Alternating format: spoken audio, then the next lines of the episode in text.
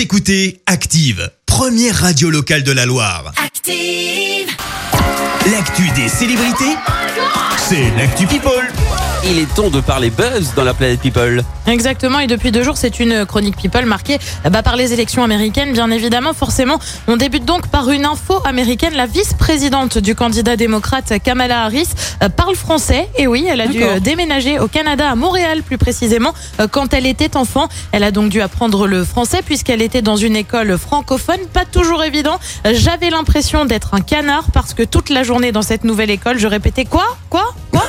Une langue qu'elle a finalement euh, mieux maîtrisée au fil des années. Elle est retour en France avec des coups de gueule en série sur les mesures du gouvernement. Et oui, c'est dé- décidément très politique hein, ce matin. Euh, Benjamin Biolay a interpellé le Premier ministre, victime une fois de plus des décisions absurdes, ubuesques et orwello-kafkaïennes du gouvernement français, a-t-il écrit sur Instagram. Après la décision du gouvernement de retirer les produits non essentiels des supermarchés, euh, sont notamment concernés donc les disques, un événement qui a repoussé la réédition de son album. Benjamin Biolay qui a également évoqué la situation du secteur culturel. Nous continuons à mourir dignement, comme vous le voyez, Jean Castex. Je le disais, euh, coup de gueule en série puisque Vita a elle aussi dénoncé les dernières mesures et notamment la fermeture des disquaires considérés comme non essentiels euh, sous une bâche immonde, inaccessible. Le travail passionné et acharné de milliers de musiciens a-t-elle écrit dans sa story. Avant de poursuivre, on pourrait faire toute la promo du monde. Notre album est tout simplement incarcéré. La chanteuse qui a annoncé annuler toutes les émissions de télé d'ici la fin de l'année au motif qu'elle n'a plus rien à promouvoir. Et puis on termine